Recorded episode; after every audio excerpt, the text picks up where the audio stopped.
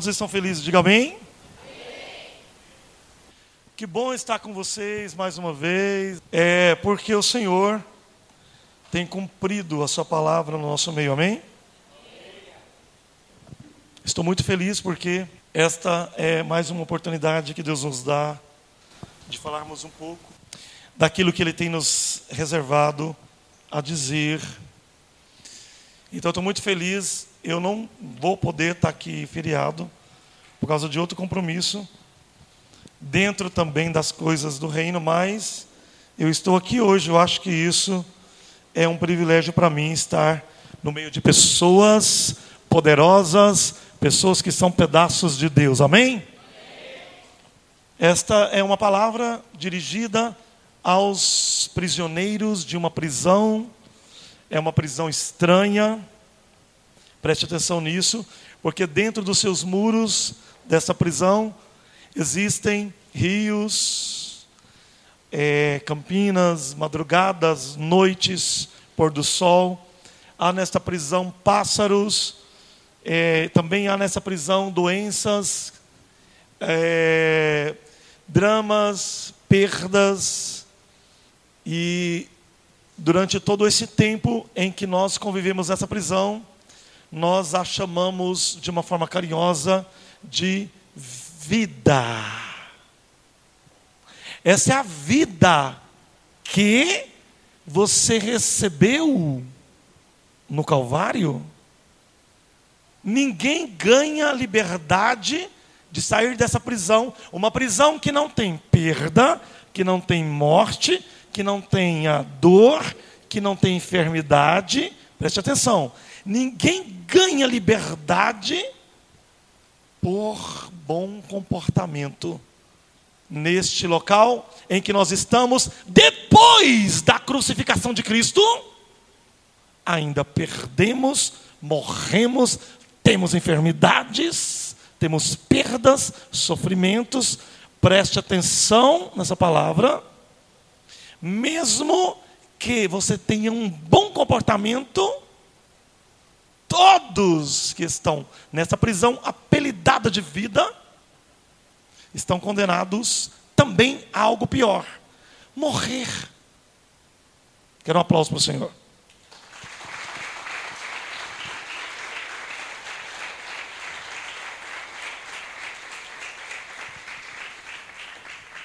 É por isso que essa pregação ela está escrita e ela está faz parte de um livro novo meu, mas ela também está aqui para dizer para você uma questão porque eu quero que você preste bastante atenção.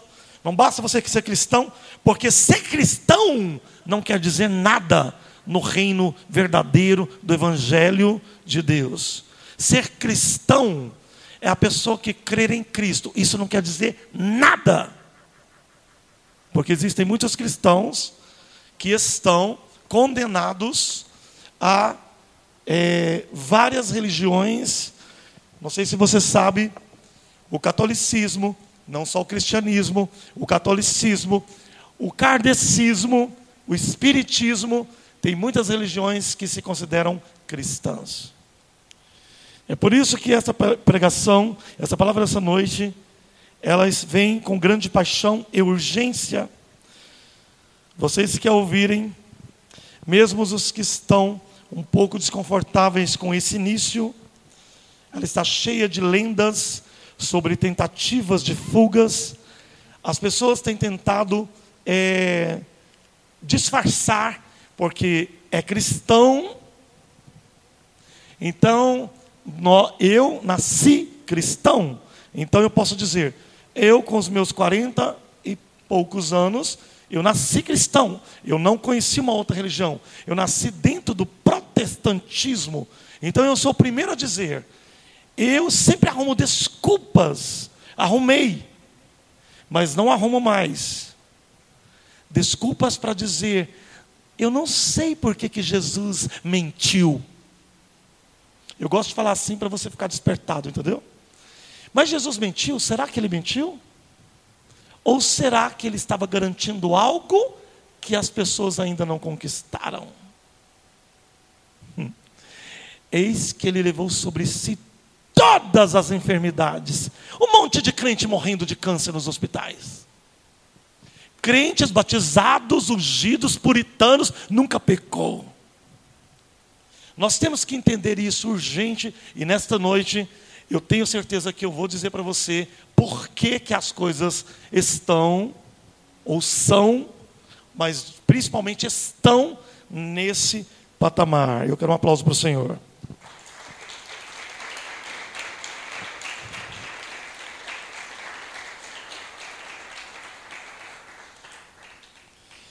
A nossa história de prisão, olha para o seu companheiro do lado e diga assim: você está preso e não sabe.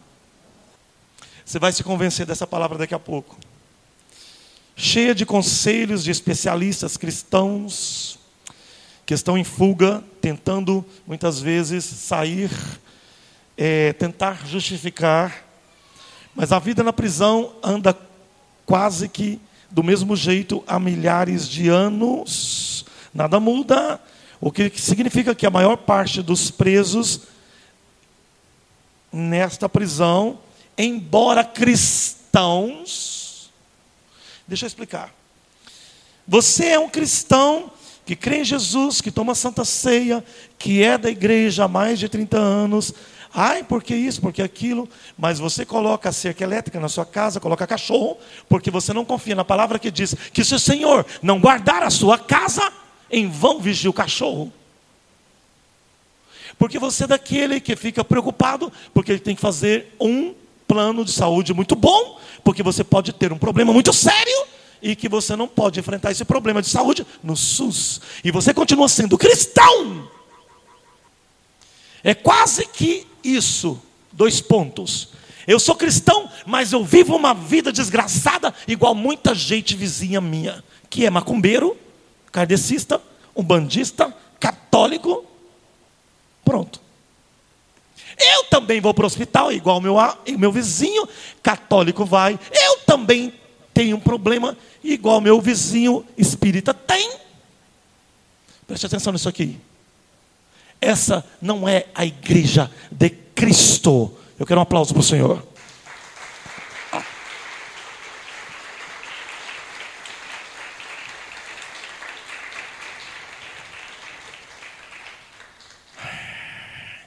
Esta é uma luz, uma palavra que Deus trouxe para nós nos últimos dias. Ela emana de Deus. Podemos, se quisermos, segui-la, apropriarmos dela, que é uma, uma, uma luz que tem uma origem, porque diz a palavra que, dois pontos, Deus criou o homem, e aí ele criou o ser humano e colocou num lugar, num jardim, onde esse, essa criatura viveria bem e para sempre.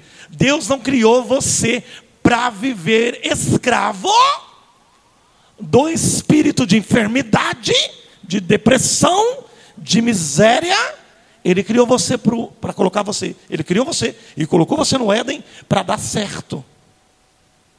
E eu acredito piamente que Deus não criou ninguém para ser escravo do diabo durante 100 anos de vida. Esse não é o Deus que eu creio. Bom, mas a religião, ela disse, é assim mesmo, temos que sofrer. Ai, quanto mais eu oro, mais luta aparece. Amém. Vamos continuar. Desde a origem, quando Deus teve o seu plano principal, e veja bem, a única vez que Deus teve um plano original foi quando ele criou o homem e colocou na terra e disse: reina sobre todas as coisas, reina sobre tudo, reina sobre os animais, reina sobre a, a, a natureza, reina sobre tudo. Você tem o poder para reinar. Ele não disse, eu estou colocando vocês aí, vocês vão ter enfermidade, vocês vão ter miséria, vocês vão ser roubados, vocês vão ser miserentos, pobres, desgraçados, vocês vão ser rejeitados. Eu não vou cuidar de vocês. Quantos estão entendendo? Diga amém. Depois dos 40 você vai ter que colocar óculos para você ler. Como diz a minha amiga na Assembleiana aqui de Sorocaba, né? Vanilda Borgieri, cantora famosa da Assembleia de Deus aí. depois dos 40, aí você senta para saber, fazer o balanço, para ver o que, que Deus fez por você. Eu não quero nem entrar no mérito dessa letra, porque não vai dar muito certo com o cristianismo. Espera aí. Acabei derramando água aqui e mexeu no meu teclado aqui, inteligente, mas tudo bem. Quantos estão entendendo essa palavra? Diga amém. Fica aqui comigo. Baseado em uma fonte autorizada, eu faço aqui uma declaração tão fora do comum para vocês que são cristãos, porque eu só prego para cristão. Eu não gosto de pregar para gente que não tem um mínimo de base bíblica, porque aí não vai compensar você falar. Então, baseado em uma fonte autorizada, eu faço aqui a declaração para vocês, muito fora do comum, numa boa fonte, e que ela não é minha própria. De fato, nenhuma verdade que eu estou a ponto de revelar para vocês nessa noite vem de mim pessoalmente, sou apenas um repórter, e minha fonte de notícias é um corpo de sabedoria que transita pela terra há mais de 5 mil anos, portanto, há mais, há quase 6 mil anos, para não dizer 6 mil anos, eu trago para vocês um bastidor de algo que está acontecendo fora da rotina. E olha bem, preste atenção, Rodrigo. Não é uma rotina do paganismo, não é uma rotina do judaísmo, porque o judaísmo é a religião do Velho Testamento. Então eu não trago um bastidor conversado na religião judaica, eu não trago um bastidor conversado na religião pagã, que seja ela qual for, mas eu trago para você um bastidor conversado que também não é falado na religião cristã, também não. Porque eu acho que o cristianismo é a religião que menos se parece com o seu fundador. O cristianismo de hoje, repito, é a religião que menos se parece com o seu fundador. Estou dizendo o seguinte: que ela se parece menos com Jesus do que o judaísmo parecia com Moisés, ou que o shintoísmo parecia com Chibalba, ou que o kardecismo parece com Allan Kardec. Quem está entendendo, diga amém. As outras religiões, de uma certa forma, elas estão mantendo a tradição. O cristianismo, não. Em termos humanos, a minha autoridade da palavra vem de uma linhagem de gigantes de homens que eruditos que acreditam, acreditaram no passado e acreditam ainda hoje que ainda é possível você abrir o mar vermelho. É possível ainda hoje você levantar o morto no cemitério. Quando alguém me chama para ir fazer, vai fazer um culto funerário. Ai, o meu irmão morreu. Tá bom, minhas lástimas. Eu me incomodo porque um cristão de verdade, de raiz, ele iria culto fúnebre para ressuscitar o morto. Eu faço parte de uma linhagem de gigantes que se incomodam, que por milhares de anos viveram, revelaram, transmitiram os ensinamentos de Deus com coisas, preste atenção nessa palavra, porque ela vai soar estranha para você, mágicas. Transformando água em sangue, água em vinho, mar em terra, paralítico em gente sadia, gente que não tinha nada em grande império para dominar o mundo.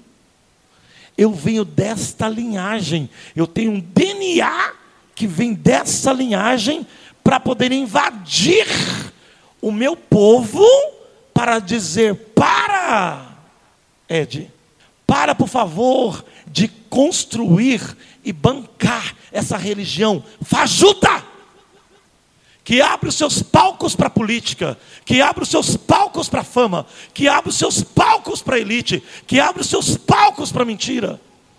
Para! Algumas vezes em segredo, algumas vezes enfrentando grande perigo, mas sempre com a certeza de que viria um momento em que este conhecimento emergeria do seu é, âmbito privado, digamos assim, é, ou às vezes estranho, místico, é, esotérico. O que, que, que significa a palavra esotérico? Uma coisa que é diferente do que eu acredito. É uma mística. A palavra mística significa aquilo que eu não tenho certeza, enquanto eu vou para algo que eu estou procurando uma certeza. O caminho entre a base zero, a reta do zero, até o mais 10, mais 15, mais 20, a reta do vértice zero até o infinito, esse, essa trajetória foi apelidada de mística. Porque é aquele espaço que você não sabe se, você, se aquilo é verdade ou não. Não tem muito a ver com as coisas que você colocou na sua cabeça. Se liberte, pelo amor de Deus, de muita coisa que você acha que é e está longe de ser. A palavra seita ela quer dizer, eu contrario da. É, eu me contraponho ao ponto que me pregam. Então, eu, em referente ao outro grupo, sou considerado uma seita, porque eles não me aceitam.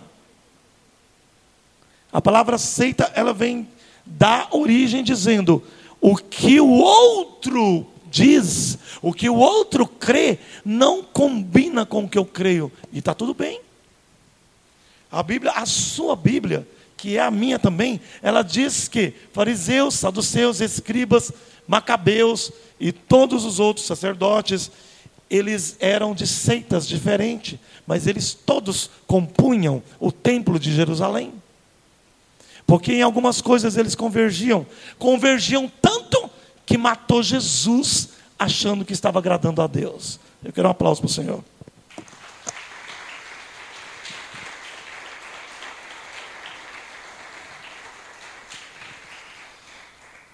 Muito bem, gente. Eu quero boa noite a todos vocês. Estou muito feliz de estar aqui de novo com vocês, mais uma vez, e espero que esteja contribuindo com a fé de vocês. Quantos têm tido um olhar diferente depois desse tempo que nós começamos a falar aqui sobre as coisas maravilhosas de Deus, diga amém. Então, nesta noite, eu tenho certeza, e eu digo para vocês que realmente eu estou muito é, mais, eu digo em comparação a mais de sete anos que eu prego para vocês aqui, mas eu estou muito feliz porque Deus tem me mostrado ou tem nos mostrado e tem nos dito, e eu tenho tentado passar isso, vou continuar passando, e não estou dizendo só de mistérios, mas de palavras de visão. Eu tenho visto pessoas, e eu é, tentado ajudar. Olha, não faça isso. Não, não vai para cá, vem para cá. Não vai, não sobe, desce. Não vai para o sul, vem para o norte. Todas as coisas que Deus tem me mostrado têm se cumprido no seu meio, aqui e em todos os lugares que eu vou do reino de Deus. Sabe por quê? Porque eu venho de uma raça de gigantes, que eu não me, eu não me conformo com a situação que nós estamos. Simples. E por eu não me conformar, os meus olhos se abrem. Quantos concordam que se você não concorda com algo, você vai achar uma outra saída? Se você não é, se questionar, você está enfadado, condenado a viver desse jeito. Eu falei esses dias que eu dei um exemplo sobre o quanto nós somos, e eu tenho falado muito aqui, em outras pregações, lá no podcast também existe algumas referências em relação ao que eu vou falar, que embora essa palavra aqui hoje, ela é inédita, Deus me tocou e é a primeira vez que eu estou falando ela, porque eu quero que você saiba que você mesmo que tem o seu CPF, o seu RG, que mora aqui, você mesmo tem é, uma ligação e tem uma conexão com o Deus Criador. Então não é por acaso que você está sentado aqui nessa noite. Deus hoje vai chacoalhar você para dizer: você é um pedaço de mim, então preste atenção. Eu estou aí sentado nesse banco agora, e o que você tem feito de mim? Porque diz a palavra que Deus fala: haja luz. haja porção seca, haja terra, haja animais, haja aquilo. E havia. Uma pedra é cortada de uma montanha, ela tem a mesma natureza, a mesma essência que a montanha. Mas quando ela é desconectada da montanha, ela deixa de ser chamada de montanha. É chamada então a partir daí de pedra.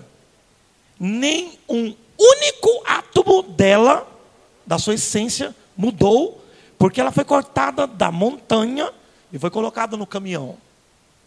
Mas o fato de ter sido retirada da montanha a tornou em outra coisa. Mas o fato de ter sido retirada da montanha, eu vou repetir, a tornou em outra coisa. A pedra saiu, se desprendeu da montanha. Mas se você coloca a pedra de novo lá na montanha, de volta na montanha, ela deixa de ser chamada de pedra e ela volta a ser chamada de montanha. Pega nisso aí, para você entender essa mensagem de hoje. Não é o fato dela ser quebrada, tirada de lá, que ela muda o seu átomo de existência, que ela muda a sua essência. Ela recebe um outro nome, mas ela ainda é pedaços de montanha. Dessa forma, a existência da pedra não é determinada por sua substância, mas por sua relação com a montanha, que é a sua origem. O mistério de Deus do reino nos ensina que pedras não são retiradas, as, as pedras que são retiradas da montanha, os humanos emergem de Deus. Nós fomos retirados de Deus. A nossa essência, o nosso fôlego, a nossa imagem e semelhança veio de alguém, é pedaço de alguém que tem poder. Porque ele disse, volta a dizer, reine e domine sobre os animais, domine sobre as águas, domine sobre a terra. Deus ele não é um Deus que alguém governa ele. Deus ele é um Deus que ele governa. Você pode ficar preocupado com o que eu vou te falar aqui essa noite. No nível da alma, da essência, fôlego, porque diz a palavra que Deus depois ele ter feito. E como que ele fez? Imagem e semelhança dele. Igual ele. Tem orelha, tem nariz, tem olho, tem sobrancelha imagem e semelhança. Não pode Deus ser como essa caixa de som. Eu vou tentar despertar os religiosos aqui nessa noite. Usando a própria palavra de Deus. Aplauda o Senhor.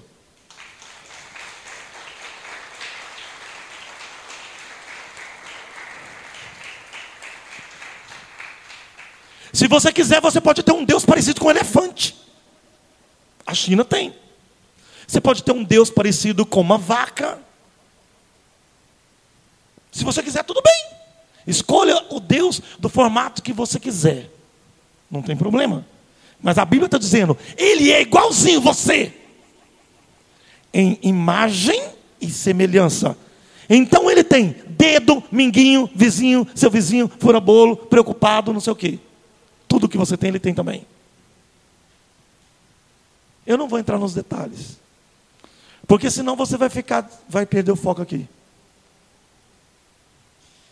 A palavra de Deus diz que ele era verbo e se fez carne entre nós habitou. E aí o profeta disse, o apóstolo disse, tinha todas as paixões que nós tínhamos também. Então, logo eu quero que você preste atenção nessa premissa. Deus te fez igual ele, mas não só na semelhança, na imagem. Você tem que refletir o que ele reflete. E o que que Deus reflete? Nossa, eu vou sair daqui hoje destruído, porque agora eu descobri que Deus é igual ao meu vizinho do banco. Ai, Deus. Quanto o cristianismo é raso. Sendo assim, no nível da alma, do sentimento, os humanos têm exatamente a mesma essência de Deus. Em essência, os humanos são como Deus. Ai meu Deus, Eu queria mais ou menos nessa obra, mas essa noite eu tomei uma decisão. Eu vou embora e não volto aqui mais nessa seita, porque o pastor Júnior está querendo dizer que nós somos como Deus. Então eu prefiro ler uma palavra para você nessa noite. Palavra do Senhor. Quantos digam amém? Você não precisa concordar com tudo que eu é, falo. Eu sempre disse uma coisa, e eu quero falar de novo. Eu falei isso com muita humildade, mas eu não posso deixar que também a minha humildade seja tapete de gente tola ou de gente grotesca. Eu preciso que a minha humildade seja paralela à minha autoridade. Eu não posso deixar de ter autoridade só porque eu não posso ter um tom de autoridade. Vou dizer de novo: eu não posso deixar de ter autoridade só porque eu não posso suar um tom de autoridade. A Bíblia diz que a autoridade de um homem é mensurada pelo que ele traz de revelação. Você quer saber qual é a autoridade que alguém tem? Vai descobrir qual é a revelação que ele trouxe para essa geração, para o seu povo. O que eu estou querendo dizer para você aqui é que você tem que prestar atenção no que Deus está falando com você aqui nessa noite porque pode ser que Ele está te dando uma, uma, uma, uma oportunidade é, única, porque eu comecei um seminário aqui, quando a igreja que era numa outra sede, lá na rua fulana, e eu estava pregando, e tinha uma pessoa que estava anotando tudo, e ela estava muito eufórica, porque ela estava crendo no que eu estava falando. Mas só que diz a palavra que muitos creram em Jesus, mas não puderam segui-lo, porque amava mais o templo, os judeus, os fariseus, os saduceus, a religião, do que a glória de Deus. Sabe o que aconteceu com essa pessoa? Ela estava lá na outra igreja, que não é essa aqui, quer dizer, na outra sede, antes de vir para cá. Eu estava pregando como estou agora, ela estava notando, ela estava alimentando, mas ela não deu conta de é, aceitar aquela verdade, porque ela amou mais a outra igreja. O que, é que aconteceu? Veio a pandemia e ela morreu. Eu vivi a minha vida toda passando por situações assim, vendo pessoas lutando para acreditar contra a carne e o ego da religião. E muitas vezes eu, eu, eu, eu, eu tentava salvar, porque eu não salvo ninguém, mas eu tentava ajudar as pessoas para elas entenderem o que Deus estava falando, como nessa noite vocês vão sair daqui escandalizados, mas muito poderosos. Quantos digam amém? Então aplauda o Senhor.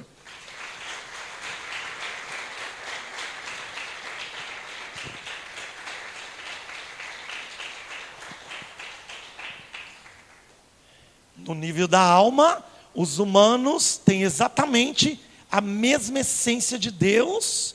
Em essência, nós somos como deuses. Ai meu Deus, foi forte demais.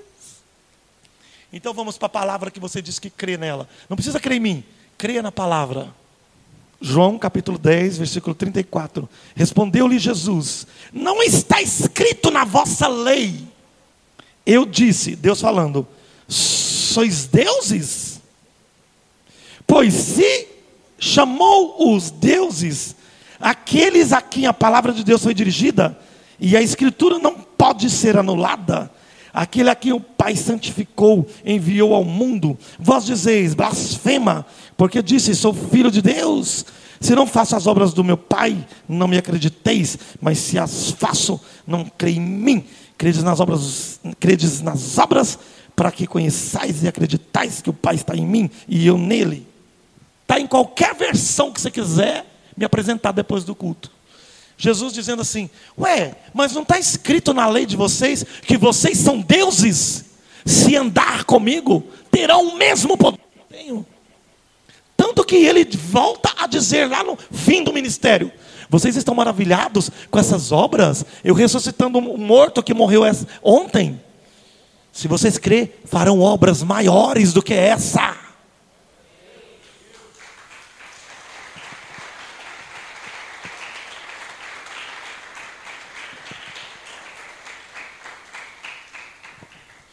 Eu quero falar para vocês que eu tenho falado muito aqui e em vários lugares sobre portais, e muitos têm pensado: o que será? Como será? Jesus disse: se por que estáis maravilhados? Se credes em mim, fareis obras como eu faço. Como que ele faz, Douglas? Ele faz o seguinte: ele chega no cemitério e, leva, e manda tirar a pedra e manda o defunto sair. que mais? O cara está aleijado a vida inteira na cadeira de roda, ele manda levantar. Que mais? O povo está com fome, ele fala assim: me dá aí um peixe, um pão, tá bom. Eu vou multiplicar. Ele está dizendo, ele não está mentindo. Ele está dizendo, vocês vão fazer coisas maiores do que essas. E você está aí empolgado com o cristianismo, fazendo movimento político na rede social. Porque o cristianismo dessa geração deu naquilo que eu sempre preguei. Graças a Deus que vocês me seguem e vocês não se dão mal, né? Vamos aplaudir o Senhor?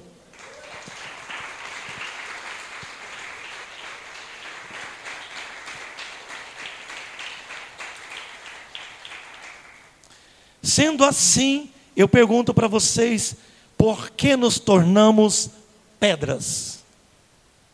Tem uma força negativa, e eu vou dar um nome, um apelido para essa força negativa, você pode dizer, Ai, mas é a depressão, porque eu vivia o tempo inteiro, tá? Todo mundo sabe aqui que eu sou formado em duas faculdades, mas uma dessas faculdades, muita gente que sabe, eu sou formado em psicologia, e, a, e, e eu tenho falado muito sobre isso. Eu iniciei muita coisa lá 10, 12 anos atrás, falando, é, tratando do povo do reino sobre o poder da mente. E Muitas pessoas pensam que é, as pessoas elas são limitadas, elas não conseguem mudar, porque elas nasceram assim. Aquele negócio que eu sempre falei, é o síndrome da, Gabri a síndrome da Gabriela. Eu nasci assim, eu sou mesmo assim, você é sempre pobre, vou morrer assim, Gabriela, né?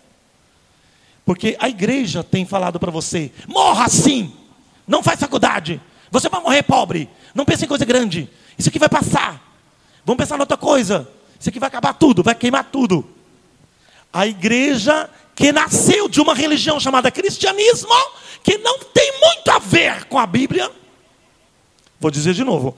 A religião cristianismo, que tem dominado o mundo, que não tem muito a ver com Cristo, te fez pensar assim. Ai, eu acho que eu estou com câncer. Tá bom. Eu não vou dizer que você não pega um diagnóstico. Ai, eu vou morrer do câncer. É uma doença maligna. Jesus quis assim. Amém. Preste atenção aqui nessa palavra, todo mundo que tem reumatismo, que tem problema de circulação, um monte de implante. Quem estava aqui na última pregação minha? Levanta a mão assim. Um monte de gente que aceita os implantes que o diabo põe em você. Sabe o que eu estou dizendo aqui agora? Eu não aceito esses implantes. Não são meus. Eu não fui criado no Éden para ser escravo da enfermidade, da doença, da miséria, da desgraça. Não nasci. Senhor Jesus, senta aqui. Senta aqui agora.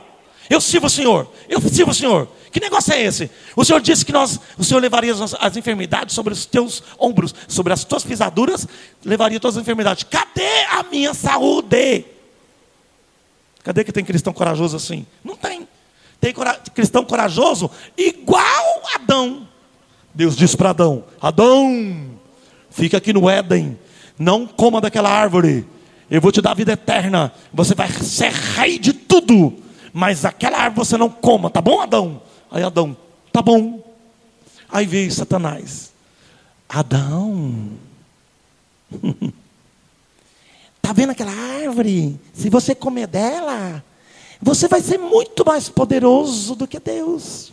Ela vai te dar sabedoria. Aí Adão, quem que eu obedeço? Deus ou Azazel? Deus ou o diabo? Deus ou o diabo? Ou o diabo? Ou o diabo? Ah, vou obedecer você.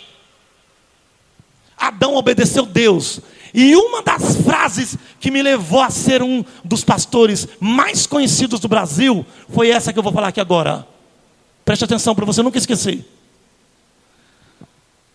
O plano de Deus para o homem não deu certo, mas o plano do diabo para o homem deu certo. Eu quero um aplauso para o Senhor.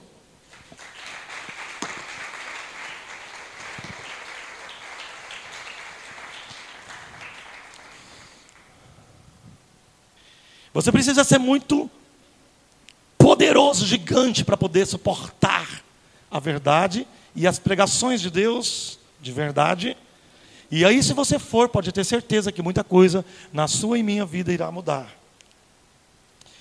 E disse Deus: façamos o homem a nossa imagem, conforme a nossa semelhança. Façamos o homem a nossa imagem, conforme a nossa semelhança. Façamos o homem a nossa imagem, conforme a nossa semelhança. Façamos o homem a nossa imagem, conforme a nossa semelhança. Conforme a nossa conforme a sua imagem, Deus os criou. A sua semelhança, Deus os criou. Aleluia. Preste atenção na palavra que eu vou dizer para você aqui. Nós somos colocados numa prisão há muito tempo, desde o tempo do Éden, e essa prisão nos tirou muitas vezes do nosso direito de ser, muitas vezes o direito de ir e de vir, a própria religião.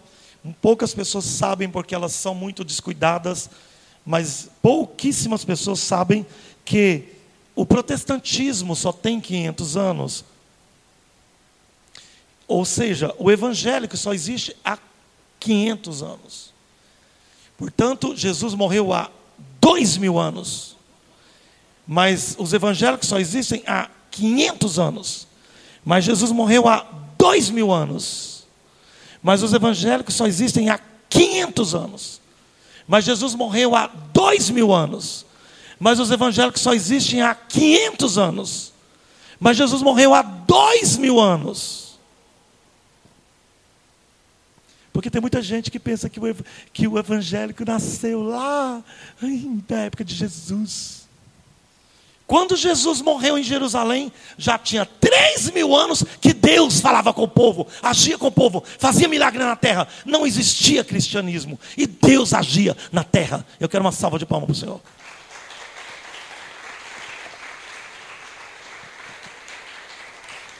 Eu preciso falar isso para que você não fique muito preso na sua denominação. Porque tem muita gente pobre de conhecimento que não sabe a história de si. Porque você precisa entender o básico do básico para você ter fundamento. Olha, eu sempre falei nas minhas pregações mais antigas que você tem que ficar perito na sua religião, porque quando você fica perito nela, você vaza dela. Se você ficar perito na sua religião, com certeza vai sair dela. Porque muitas pessoas que começam a pensar, elas afastam das igrejas. Vai numa, ah, pensei que era boa. Nossa, agora achei Deus. Parecendo que Deus fica assim se escondendo nos bairros, né? Ai, Deus vai lá na Vila Fulana. Lá na outra não vai. Fica uma coisa meio assim, chinfrim, brega, né? Eu fico sempre, eu dou muita risada, porque eu gosto de ser debochado, igual Elias. Grita mais alto, talvez o seu Deus viajou, ou talvez o seu Deus saiu de férias, ou está dormindo. Tem que ser assim, para despertar o povo, porque o povo, eles não despertam se você não chacoalhar eles. O povo não desperta, eles ficam presos. Nossa, viu? Jesus bebe vinho. Olha lá, bebendo vinho, andando com a prostituta. Olha lá, Jesus com os pecadores. O cara estava morrendo, fazendo história, salvando o mundo. E aquele bando de religiosos assim, você viu? Ah, a palavra dele é boa, mas eu não gosto do jeito dele. Pronto, se ferrou. Quantos estão entendendo essa palavra? Diga amém. Essa palavra que eu estou trazendo aqui hoje, preste atenção, porque nós vamos indo pro, do meio para o final. Esta é a impetuosidade do comprometimento necessário para deixar esta existência de dor, de sofrimento e retornar para um mundo de felicidade. Eu chamo esse mundo de felicidade que nós estamos conquistando de e olha aqui, estamos conquistando, não é porque eu descobri agora. Eu sempre servi a Deus, sempre tive convicção. Eu comecei a ser usado por Deus com nove anos de idade, todo mundo aqui sabe disso. Eu sempre fui muito fiel ao que Deus falava com a minha família, mas eu vivia, comia do maná que caía no meu quintal. Eu não podia ser diferente. Acontece que tem um maná caindo aqui essa noite, e você pode comer ele. O Apocalipse disse que então aquele que vencer comerá do maná escondido, que está retido para o tempo do fim.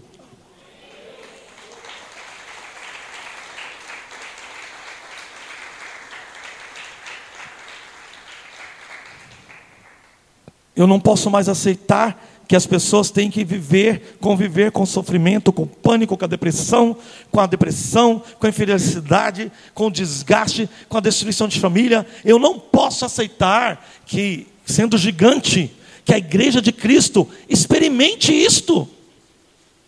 Porque senão eu tenho que ir para o teísmo. Se for para mim viver uma vida com Cristo e viver a mesma coisa que meu vizinho viva, eu vou para o ateísmo. Porque o que que esse Cristo que eu sirvo tem feito por mim? Então eu vou interpretar: será que é ele que não tem feito por mim? Ou eu estou servindo um Deus que assina para matar Jesus na cruz a semana que vem? Porque lá em Jerusalém, os líderes, os saduceus, os escribas, todo mundo assinou para que matasse Jesus. E eles eram os líderes da igreja. Então, talvez você tenha uma resposta agora. Você tem vivido uma vida de miséria, ou seja, você não tem poder para fazer milagre, porque você está debaixo de um sistema, concordando com o sistema, fazendo, vendo como um religioso. A jornada para nós voltarmos a sermos como Deus, a tornarmos como Deus, é mais do que uma ideia intrigante, deve se tornar uma compreensão que invade nossas células e a força do destino. Deixa eu falar uma coisa para vocês. Presta bem atenção nisso aqui, porque eu estou resumindo o que eu quero falar aqui. A ideia que eu quero passar para vocês é que nós devemos deixar de ser pedra e voltar a ser montanha. Ter a mesma essência que os gigantes tiveram, o mesmo poder. Mas eu tenho que fazer uma jornada de volta para lá e para que eu faça isso, eu devo fazer com que essa realidade invada as minhas células. Tainá, entendeu? Eu passo a, aquilo assim, ó, eu, nossa, é mais forte, é mais forte do que o exame médico, é mais forte do que a, a, a política, é mais forte do que o, as notícias, porque ela entra no DNA, é, porque você passa a fazer parte de algo secreto. E quando você passa a fazer algo, é, parte de algo secreto de Deus, as suas notícias, o seu olhar é diferente do que passa no seu WhatsApp. Ó, essa semana, duas semanas, um monte de gente mandando, nossa, Estados Unidos derrubou um OVNI. Ah, não, agora a China derrubou. Agora é o Alasca. É, quer dizer, foi, os Estados Unidos derrubou no Alasca. Agora é a China. Agora é a Rússia. Agora é o Uruguai. Nossa, está todo mundo vendo e derrubando. E eu disse assim: hum. as primeiras notícias é que tinha até capturado. Eu não concordei, não vislumbrei, não publiquei, porque eu tenho uma visão que está acima do que a mídia está dizendo. Não bate.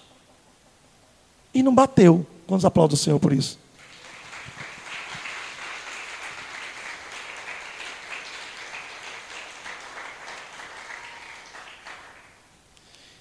É essa jornada de compreensão invade as nossas células e faz você ter força de destino. Eu já cansei de falar aqui nesse altar sobre resultados de exames médicos que eu tive na minha família e que eu disse assim: mentira! O médico disse verdade. E eu disse mentira. E o médico, pá, na minha cara. E eu, pá! Sabe o que aconteceu? Nem o meprazol o médico passou. Sabe por quê? Não, não, não bate, não bate. Nós estamos, somos gigantes. Tem alguém que pelas suas pisaduras fomos sarados. Você está querendo dizer isso aí? Não bate com o que eu creio, não. Mas está aqui. E daí? Vai mudar. Faz o exame de novo. Você tem que crer nisso. Se você não crê nisso, você não vai participar da glória que está chegando na terra. Você tem que ter autoridade, porque Deus quer que você peita o seu médico, peita o seu advogado, peita o seu juiz, peita qualquer pessoa e diz não, porque o Deus que eu sirvo está dizendo outra coisa. E fica ali esperando. E quando você ficar esperando, Deus vai te honrar.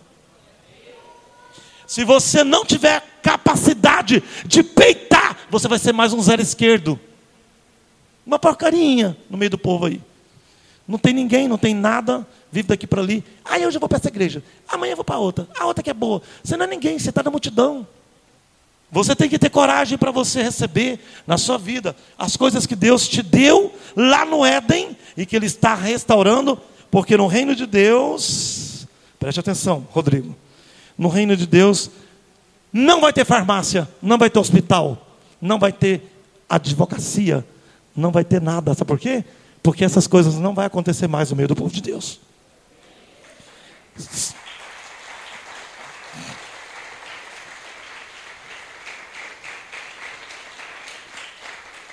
Mas quando, ai que bênção, lá na glória. Não, já está acontecendo agora. Porque a Bíblia diz assim: muitos casaram, casaram, dão sem casamento, festavam, e veio o reino de Deus e muita gente não viu. Eu vou dizer de novo, tá? Isso aqui, ó, é palavra diamante. Jesus disse: muitos casavam, festavam, davam-se em casamento, bebiam, e veio o reino de Deus e muita gente não viu. Quando viu, já era tarde. Em outras palavras, vamos dizer assim. Vamos lá, que eu quero que você entenda essa palavra aqui nessa noite. Estamos indo. Deus disse para Paulo, e Paulo escreve em 1 Coríntios capítulo 13, ele falando sobre muitas coisas. Paulo ele tinha muita autoridade porque ele foi levado ao paraíso. Somente Paulo e João foram levados ao paraíso de todos os apóstolos ah, o apóstolo Paulo ele foi o apóstolo número 14, porque o apóstolo de número 13 foi é, Matias, que substituiu Judas, que morreu suicidado, é, enforcado. Logo depois, é, Jesus morto, já, Jesus ressurreto, porque morreu, ele não morreu. Morrer, ele não morreu.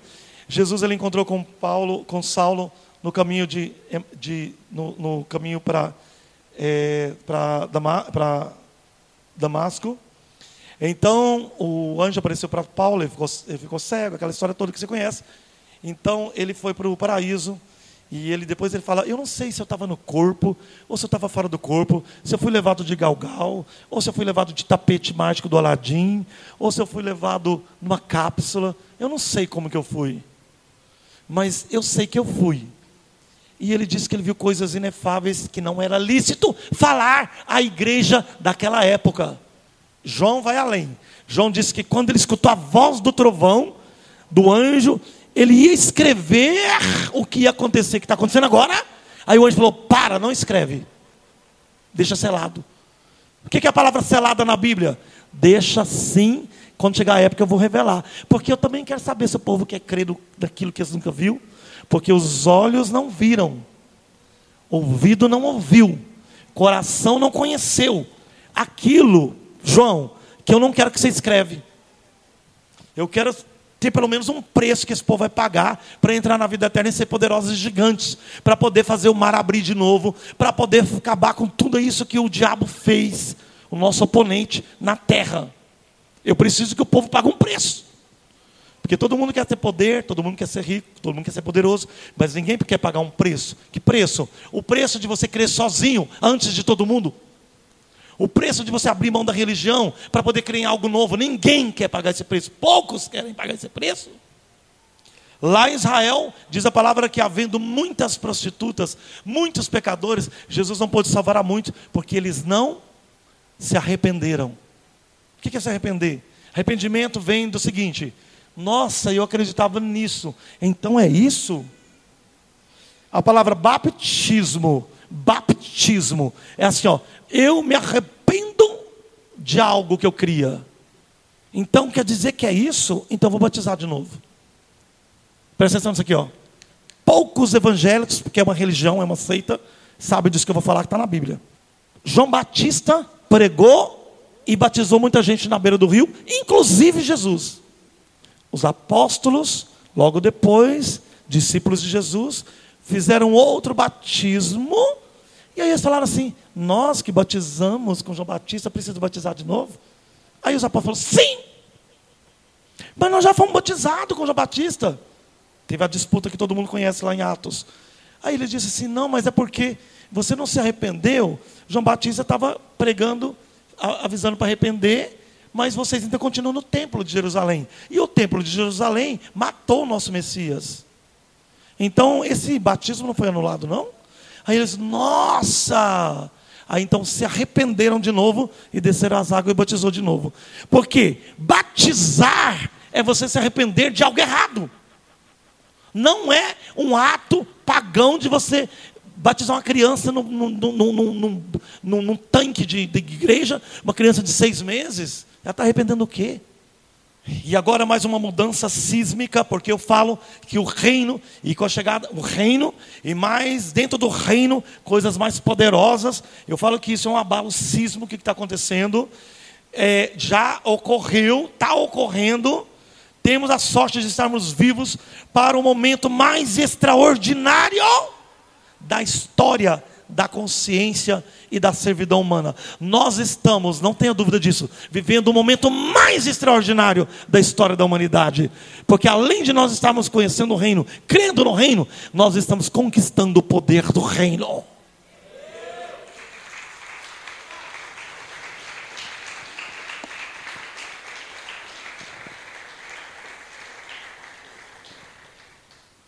É o momento no qual aquilo que já foi absurdo se tornará algo comum. Amém, Grazi? Algo comum. Não, isso é comum. Não, mas isso não é um conto de Bíblia. Eu vi isso lá no filme. Não, querido, isso acontece lá, acontece comigo. Você quer fazer? Faz o que eu estou te falando que vai acontecer.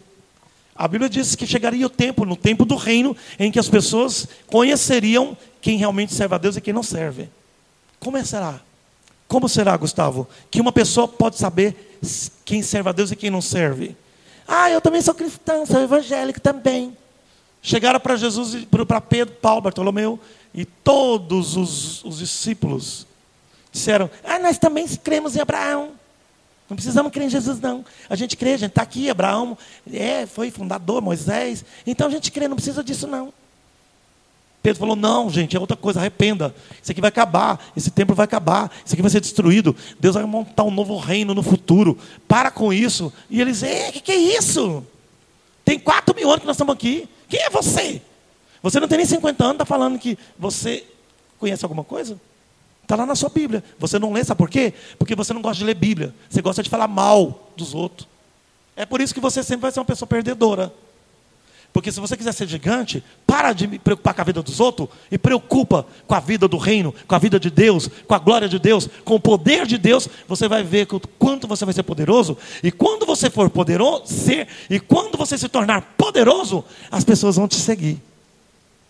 Sabe por quê? Porque elas vão deixar de olhar para você e olhar para o que você fala, para o que você vive, para o que você produz, para é, elas vão começar a pegar o que você fala e produzir vida nelas.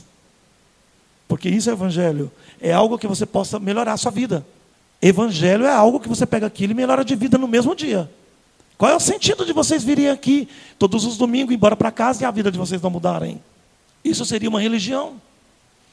Agora é possível para um grande número de pessoas escapar da prisão de dor, do sofrimento e da morte e ao fazer isso, eles formaram uma massa crítica que mudará o mundo para todos os outros.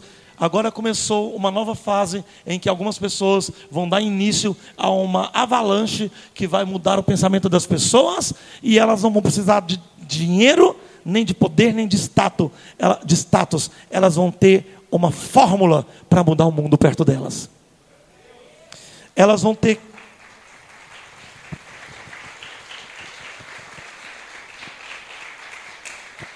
elas vão ter a capacidade de resolver o problema das pessoas sem ônus. Porque quando você cobra, não é Deus. Agora, gente, preste atenção nisso aqui. Se trata apenas, Douglas, de uma questão mecânica. Agora é uma questão sacerdotal. Foi cantado aqui no início que nós somos um sacerdócio santo. E, é, você pode pensar que isso é uma loucura, mas quando Deus falou com Moisés, ele disse assim: Moisés falou: Senhor, porque o Messias não chegou ainda. Então, como é que eu, a gente é, resolve o problema do povo? Ah, monta um tabernáculo. Como que é esse tabernáculo? Faz assim e assado. Faz de 30 metros, põe um, um pano de azul, coloca um castiçal voltado para o Oriente, coloca ali as, o outro castiçal voltado para o Ocidente. Você faz isso, faz aquilo, põe uma, faz uma pia, faz um principiatório. Ah, tem um negócio também, Moisés. Mata carneiro, derrama sangue dentro da igreja. Ah, Senhor, se eu falar isso para o povo crente, que é para matar cordeiro, derramar sangue dentro da igreja, eles vão correr. Eu estou mandando fazer. Moisés, que foi um grande homem, disse: então vou fazer. Tipo, dane-se os que não creem. Eu quero dizer uma coisa para vocês aqui. Eu quero ensinar vocês nessa noite, em nome do Senhor Jesus, aprenda a dizer: dane-se. Se você deu uma ordem para uma pessoa tentando ajudá-la, mostrando a verdade, ensinando o que Deus quer, e a pessoa não quer, diga para ela: dane-se. Não tem como Deus ajudar quem não quer. Não tem como você ajudar quem não quer, quem não crê. Elas querem que as coisas cheguem mastigadas. Pra, elas querem. Sabe o que as pessoas querem? Elas querem que o médico cure elas. As pessoas elas querem ganhar na loteria para ficar rica. Porque é uma forma de Deus abençoar elas. Pelo amor de Deus, gente.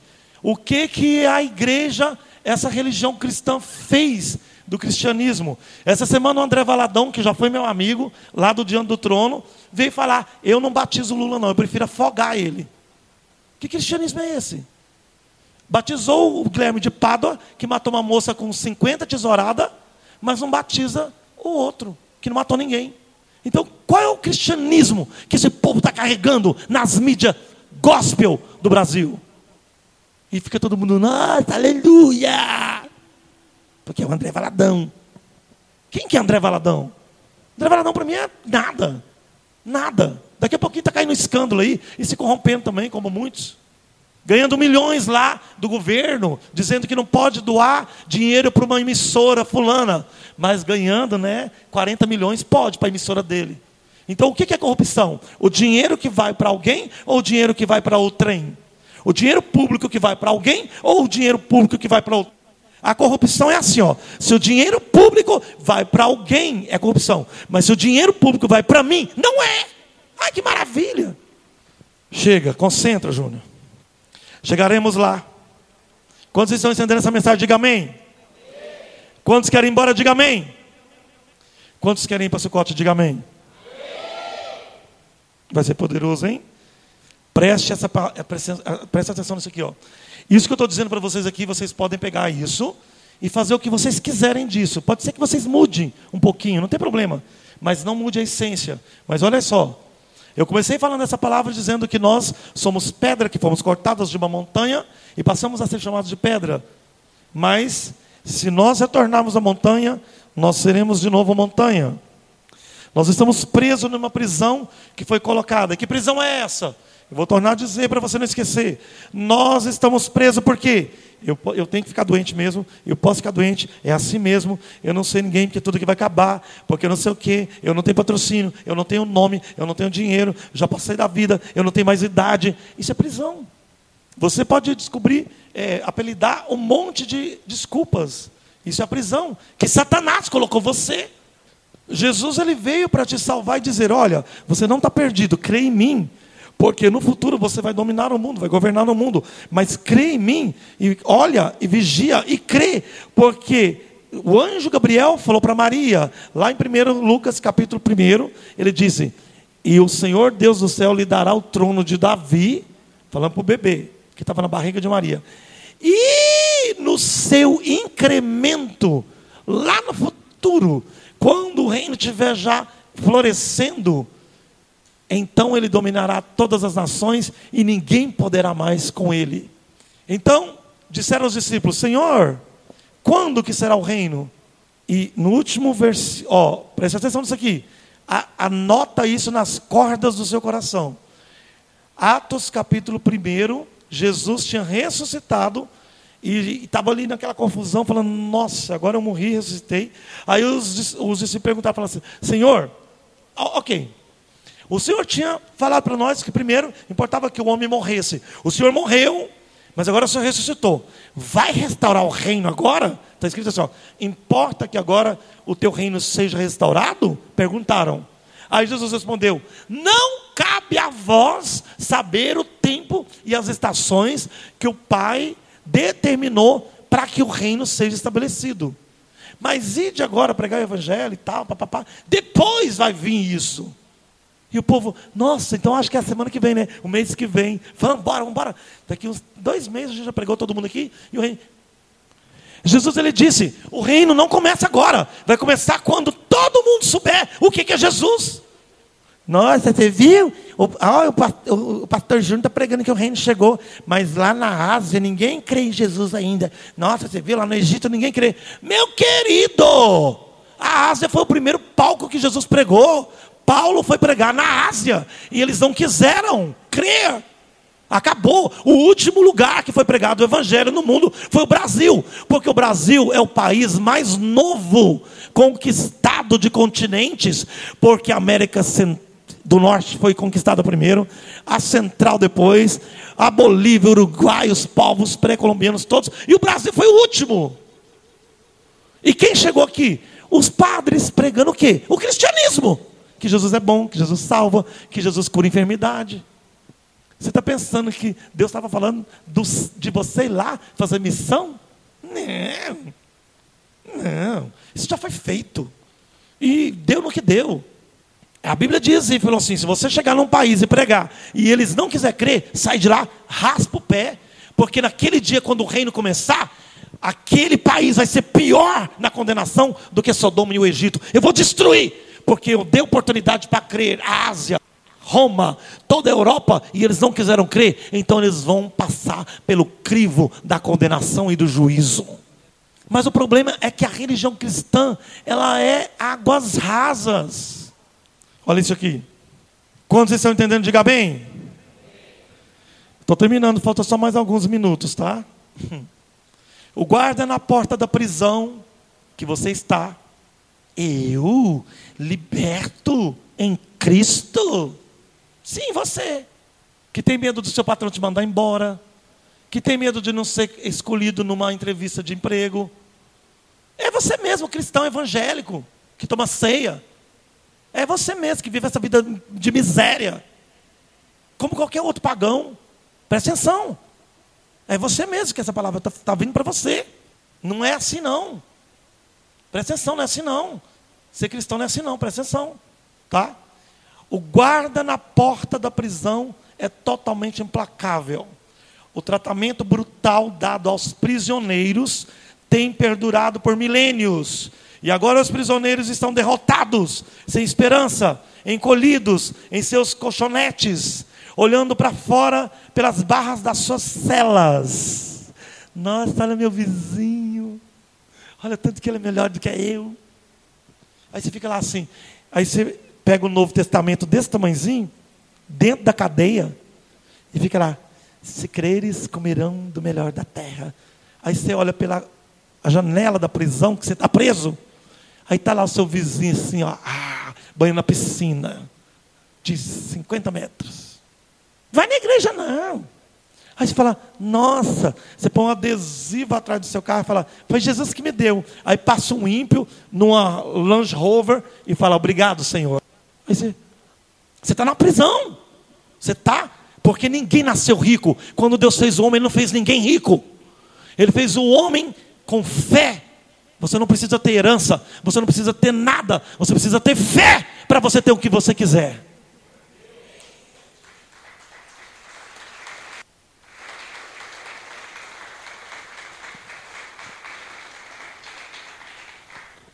Fica lá encolhido no colchonete, olhando para fora pelas barras da sua cela.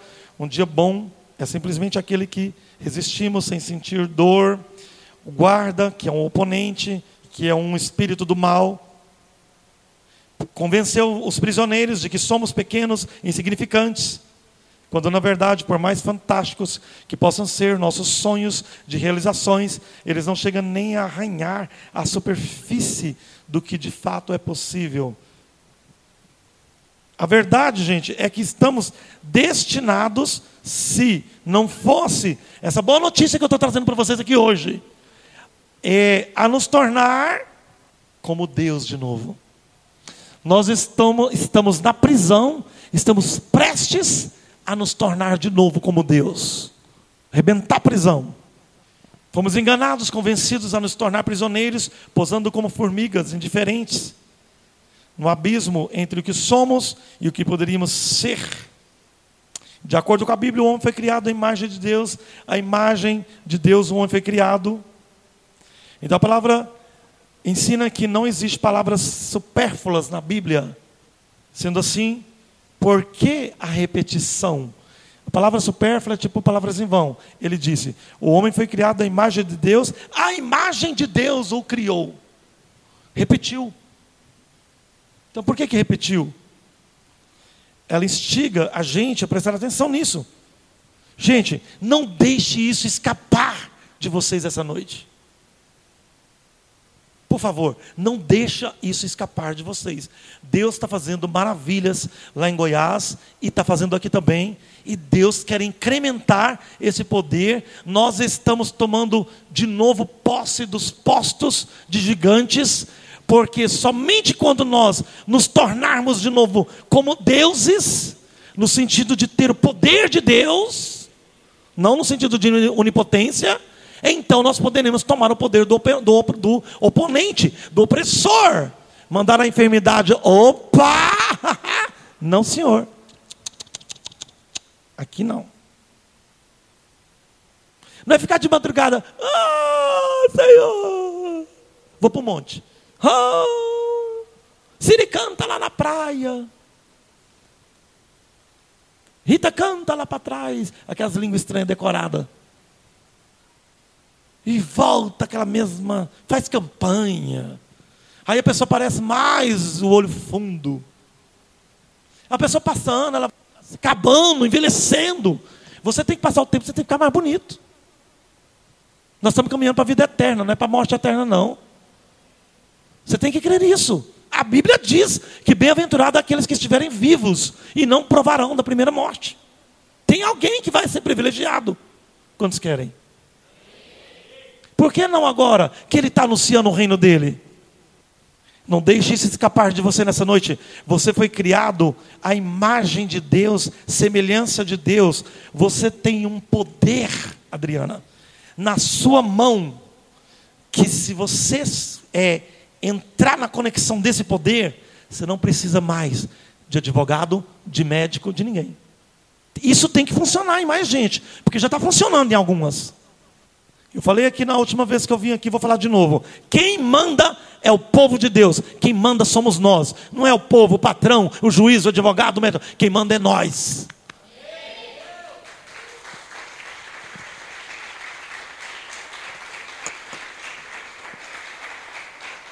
Não deixe isso escapar de você nessa noite. Por favor, coloque isso em prática, porque somente quando você põe em prática as coisas impossíveis, elas viram maravilhas. A palavra maravilha vem de coisas é, inexplicáveis. A rainha de Sabá visitou Salomão lá em Jerusalém e diz a palavra que ela ficou encantada e ela provou Salomão em enigmas. Ela falou: Eu vim ver porque diz que você é mágico.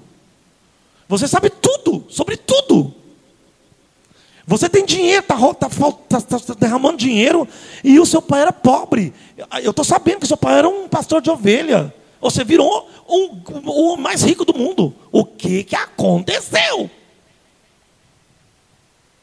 Sim, os reis iam lá. Os reis vão vir até você. Você não acredita, não? Vão vir. Eles vão vir saber como é que faz isso aí, fiquei sabendo. Faz assim e assado. Aí a pessoa vai faz e acontece. Por quê? Porque nós somos imagem e semelhança de Deus, então Deus tem uma ideia. E por que não Ele passar essa ideia para nós? Deus não nos fez para ser derrotados, humilhados, pisados a vida inteira, não. Tudo bem que você pode passar numa provação, tudo bem que você tinha que passar no deserto, tudo bem, mas a Bíblia diz que lá no fim a igreja seria poderosa, dominaria sobre as nações e os países viriam trazendo ouro e prata para ver o resplendor que te nasceu. E diz: vem para ver, porque a lei e a glória e a sabedoria fluirá de novo da nova Jerusalém. Então está predestinado para isso acontecer. E o que, que nós estamos fazendo para preparar isso?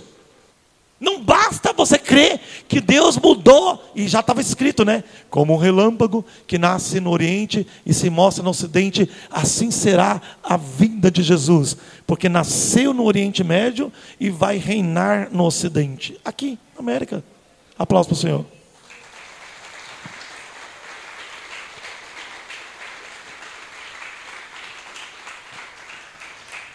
E o que, que nós temos feito para preparar isso? Deus está nos dando, ensinando. Você tem a mesma essência e, portanto, o mesmo potencial que Deus. Você está destinado a se tornar como Deus. Então pergunte a si mesmo: eu já sou como Deus? Estou manifestando poderes divinos? Consigo curar doentes? Abençoar pessoas? Eu já ressuscitei mortos? O padrão de medida repentinamente se estende ao infinito. Eu não me meço mais em relação a mim mesmo, eu meço a mim mesmo em relação a Deus, porque eu preciso fazer no mínimo o que Deus fez. Uau! Se você acreditasse nisso que eu estou falando aqui agora, amanhã você ia ver o que Deus vai fazer com você. Se você crê nessa palavra, amanhã você já vai amanhecer poderoso. Porque Ele está dizendo, você preste atenção. Você precisa estar na terra. Você representa Deus na terra. Gente, o diabo ele veio para cá para tentar acabar com esse plano aqui. Que a gente está indo, conseguindo chegar nele. Ele sabia que Deus tinha dado poder para o homem, mas ele convenceu o homem que o homem não é ninguém. A religião veio e acabou com o resto. Claro, porque a religião foi fundada pelo diabo. Este é o nosso potencial quem quer que sejamos, quaisquer que sejam nossos impedimentos reais ou imaginados, Moisés era também fisicamente como nós, frágil. É, e tinha um a Bíblia diz que ele tinha um defeito na fala. A grandeza não está reservada para os grandes. Os grandes simplesmente são aqueles que se ergueram para ir ao encontro do seu destino ou ao encontro de Deus. Sabe quem que é grande? É quem deixa o convencional e fala: Não, eu quero mais. Isso aqui não está certo, não. Eu quero coisa maior. Você pode se tornar gigante essa noite. Eu já vim falando muitas vezes. Eu mandei muitas pessoas jogar os remédios fora, fora, porque eram dependentes de remédios. E muitas pessoas foram curadas imediatamente. Porque, nossa, ah, meu, nossa, tem isso, né? Ah, é mesmo, né? Jesus cura, né? Ah, e eu que estava na igreja, que estava fazendo tratamento com psicólogo. Meu Deus. Tem algum outro psicólogo além de mim aqui? Foi por isso que eu parei de clinicar. Se você não está fazendo o que você está destinado a fazer, um reinista, e cada pessoa está destinada a alguma coisa incrível, mesmo dentro do reino, você nunca desfrutará, desfrutará da plenitude, da felicidade, do contentamento, porque você só vai ser feliz, presta atenção, se você estiver fazendo o que você tem que fazer. Você vai ser só feliz se você assumir quem você é. Você só vai ser feliz se você não omitir quem você é, se você não mentir quem você é, se você não se esconder de quem você é de verdade, porque Deus sabe, o diabo também.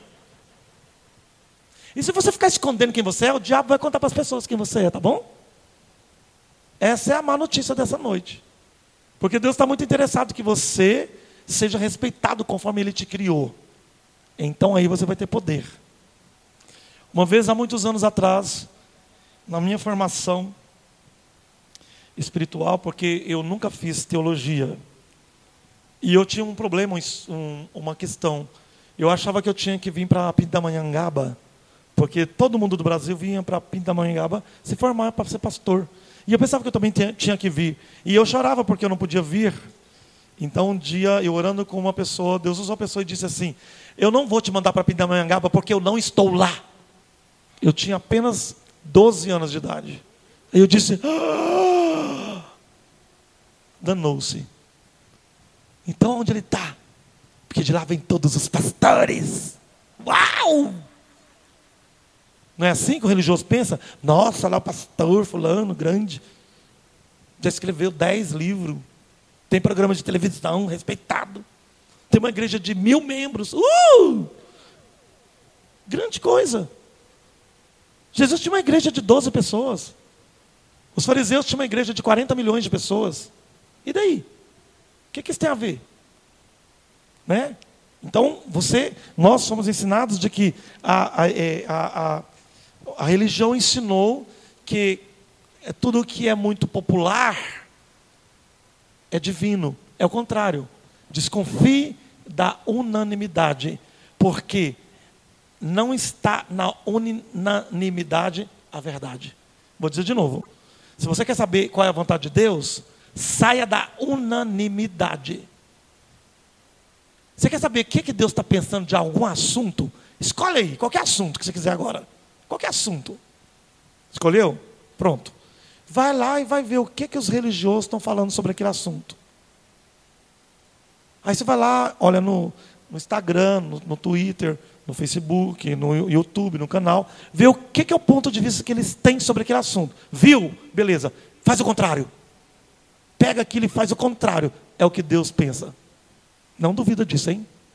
É exatamente o contrário do que eles pregam e pensam, é a vontade de Deus. E eu quero um aplauso para o Senhor.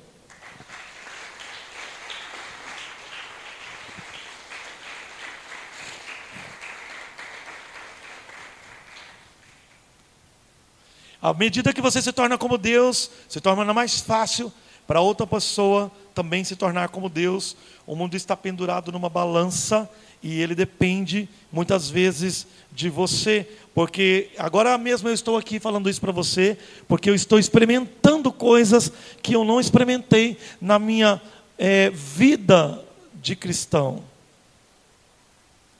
E que bom que eu alcancei essa época que Deus está dispensando os seus mistérios. Amém. Tudo bem. Mas então vamos aproveitar. Não importa se ele não contou isso há 10, 20, 40 anos atrás, ele está contando agora. Para que a luz do Criador se revele, é preciso que haja um receptor para recebê-la. E esse, essa luz, para você receber essa luz, essa revelação, tem, é chamada tem que ser na base da certeza. Não, peraí. Nunca ouvi. Mas esse negócio mexeu comigo. Mas eu nunca ouvi. Mas eu vou crer. Então, quando Deus fala com você que aquilo dói, te incomoda, é Ele. Quando você acha muito bom, facinho, é porque não é, então não vai mudar. A palavra de Deus, as novidades de Deus, machuca a gente. Por quê? Porque ela vem confrontando a matéria da religiosidade, a dureza do nosso coração, a cultura das religiões, a cultura da família, a cultura da, do, do, do, da, da, sua faculdade, da, da sua, do seu país, a cultura da sua sociedade. Quando você estiver pregando um reino e a pessoa estiver assim, ó, nossa, amém. Nossa, é verdade, irmão. Esses dias eu fui num congresso lá em Camboriú, Deus falou isso. Pode parar, não vai dar nada não. Agora, prega para a pessoa que ela fica só, que ela fica chocada assim. E ainda se ela der uma brigadinha, eu tenho certeza que ela começa a pensar, e é porque está tá, tá, tá quebrando a pedra do coração. Porque ela está. Mas isso é impossível. Como assim? Agora, pelo amor de Deus, gente, vai pregar para a pessoa que fica assim, nossa, amém. Oh, é assim, ó, você está lá, né? Se acabando para pregar para o reino, para a pessoa, tentando resgatar a pessoa, e ela está, nossa, irmã, olha, que benção, nossa Deus é maravilhoso. Mas eu, eu, eu tenho que ir hoje no culto, porque hoje tem não sei o quê. O irmão vai estar, tá, vamos comigo. Vai ter um missionário, não sei o quê. Ai, meu irmão, pega essa mochila e vai embora. Não dá nada não. Está achando que tudo é, é a mesma coisa. E aí tudo é assim mesmo. Vai continuar sofrendo, morrendo. Ninguém está buscando boas novas. Ninguém está preocupado em mudar a situação que está. Quantos são gigantes aqui inconformados com a situação? Diga amém. O diabo, ele é semeador da dúvida. E é isso que faz você não ter acesso a tudo que nós estamos trazendo nos últimos dias. Você tem dúvida. Isso não é para mim, isso não é para agora. Isso não é assim. Então, sendo assim, na verdade, o que eu estou prestes a apresentar para vocês nesses próximos tempos, na verdade, o que eu estou prestes a apresentar é um plano de fuga da prisão de segurança máxima, mais poderosa, jamais construída, que foi uma prisão construída por Satanás para te manter preso em nome de Jesus. A pior prisão que existe é o que o diabo nos aprisionou. Na é, inércia de não experimentar os milagres de Cristo, mesmo estando ali em nome de Jesus. Se, oh, gente, se isso for verdade, presta atenção aqui. O que Deus está nos mostrando, ao contrário de que diz a religião, a vida não é como deveria ser, que é o que Deus está nos mostrando, é o que a gente sabe. Se realmente existe uma vida de plenitude, de alegria, de poder, de milagres, de vara mágica de Deus na terra de novo, destinada a nós por Deus de novo, na plenitude da chegada do reino. Então, às vezes, até a lógica, né? para você pensar, é, ditaria que o plano que nós estamos buscando, ou, estamos recebendo, essa revelação, pode até ser um, é um conselho interessante. Né? É mais, eu quero dizer para vocês, é mais que mais um livro que pode ser escrito, ou mais uma pregação é, positiva sobre a vida, para ler e depois esquecer, se este realmente for um plano de fuga, que é o que Deus está nos revelando para nós fugirmos dessa prisão, preste atenção. Se este realmente for um plano de fuga viável, esta é a informação mais importante que já lhe apareceu nos últimos dias. Não deve simplesmente ser lida, ouvida aqui agora, deve ser aprendida, deve ser estudada, memorizada, copiada, colocada no seu bolso. Isso que eu estou dizendo aqui agora é algo, que você tem que levar para a sua vida seriamente. Para poder ler na rua, em qualquer lugar, no carro, parar e pensar nisso que eu estou dizendo aqui agora, diante do seu cotidiano, colado no espelho, para que seja a primeira coisa que você veja quando você acorda. Este plano envolve informações poderosas que pode imobilizar o grande carcereiro que nos prendeu. E então esse plano, olha, preste atenção. Se você entender que nós estamos aqui dizendo que nós estamos é, prestes a ganhar um mapa de fuga com todos os passos certeiros e é algo certamente possível. Você precisa tomar uma decisão de se jogar nisso, porque vai ser a única oportunidade que você vai ter. E se você tomar essa decisão e fizer isso, você pode ter certeza que você vai sair dessa prisão para sempre. E você vai experimentar tudo que você via só pela janela que você não tinha acesso. Eu quero aplauso ao Senhor.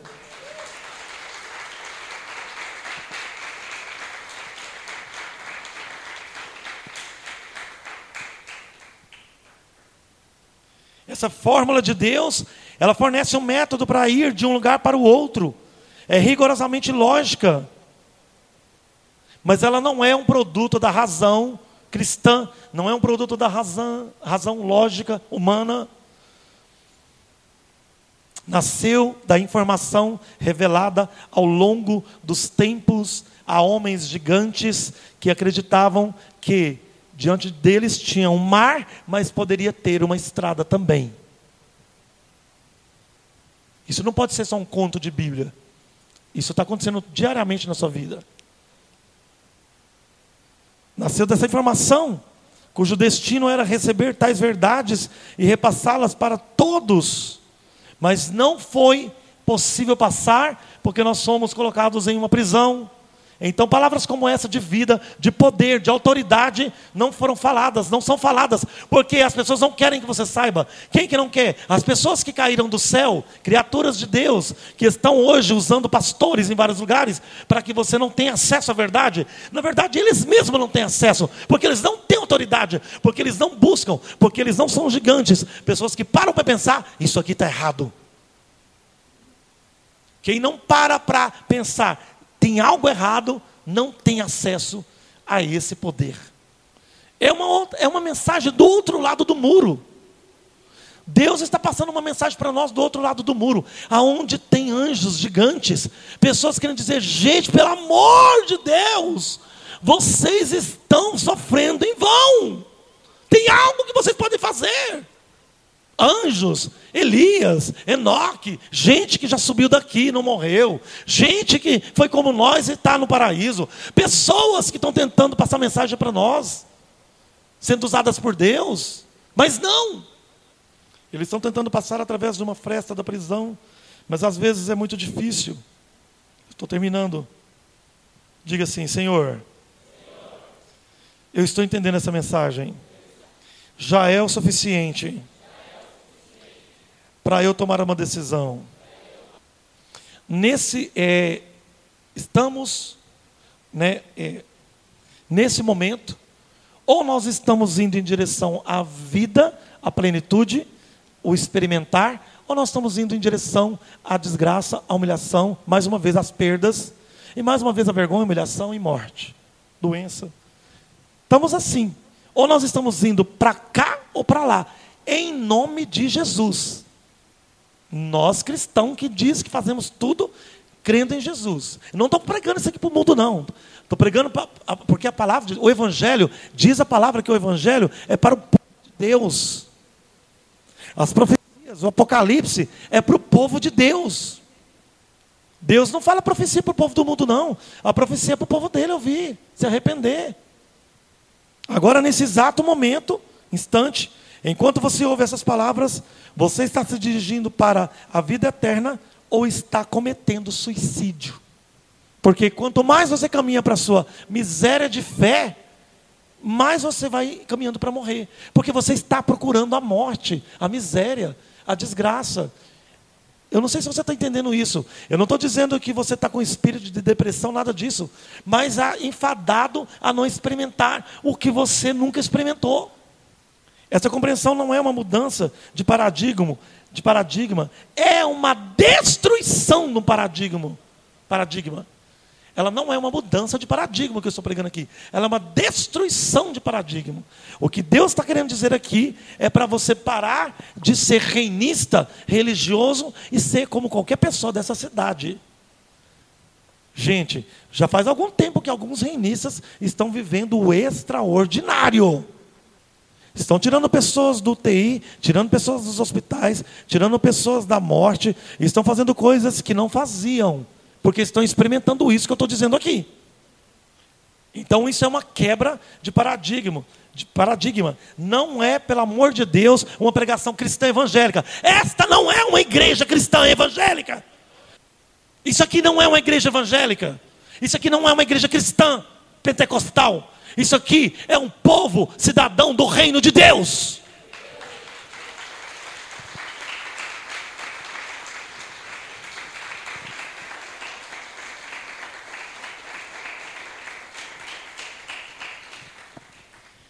Gente, Deus existe, claro, e Ele jamais permitiria a raça humana ao sofrimento eterno e à morte inevitável.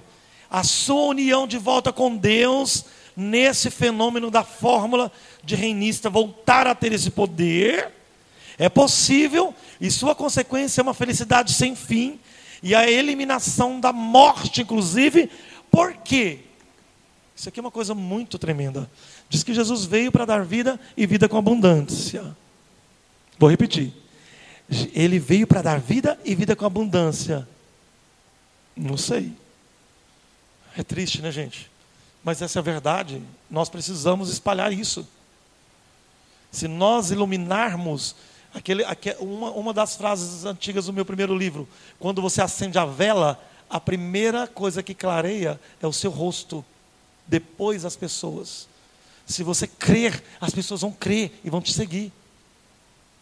Se você tiver dúvida, você vai ser uma árvore morta, uma árvore frutífera. Deus não sofre e nem morre. Nós somos a imagem e semelhança de Deus. Deus não sofre e nem morre. Ele nos fez imagem e semelhança para sermos como Ele. Só que Deus não sofre nem morre, portanto, nós não precisamos sofrer e morrer. Essa palavra ela está preparando o seu coração para é, começar a se preparar para a vida eterna. Porque a vida eterna ela, foi, ela se perdeu através de um erro do homem. Então, presta atenção nisso aqui. Se foi através do erro de um homem, não foi o diabo que errou. O diabo fez o homem errar. Então, se a vida eterna vem através de Cristo, Jesus vai nos ensinar a alcançar essa vida eterna. Isso é uma lógica. Vou dizer de novo. Não foi o diabo que derrubou Adão. O diabo ofereceu a Adão uma proposta. E Adão topou. E aí começou o pecado e a morte no mundo. Perdeu a vida eterna. Então Jesus, ele oferece a vida eterna. Você vai topar ou não? Jesus saiu do barco e começou a andar no mar. Pedro falou: Nossa, eu creio demais. Pulou e começou a afundar. Aí Jesus, eita, homem de pouca fé. Sabe por quê? Tinha, tinha caminhado pouquinho, Ed. Só três anos. Três anos é muito pouquinho para você caminhar, para você aprender mágicas de Deus. Você tem que firmar, você tem que engrossar na fileira de Deus, para você ter poderes. Fica oscilando demais. Gente que oscila demais tem que comer migalha mesmo. Nós somos projetados para nos tornar sempre, nos tornar, no, para nos tornar sempre iguais ou como o nosso Criador. Fomos construídos para conter uma carga útil de saúde, felicidade, vida, poder, riqueza. Em vez disso, temos uma saúde parcial, umas poucas gotas é, de felicidade, de alegria, e talvez uns 75 anos de sofrimento. Porque hoje nós vamos até 100, 90, 100 anos. Né?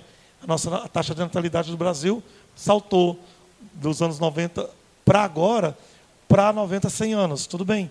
Mas a gente passa a maior parte da vida com dor, doente, sofrendo, na fila, esperando três anos uma vaga para operar. E Deus fica lá. Nossa, está esperando uma vaga do SUS.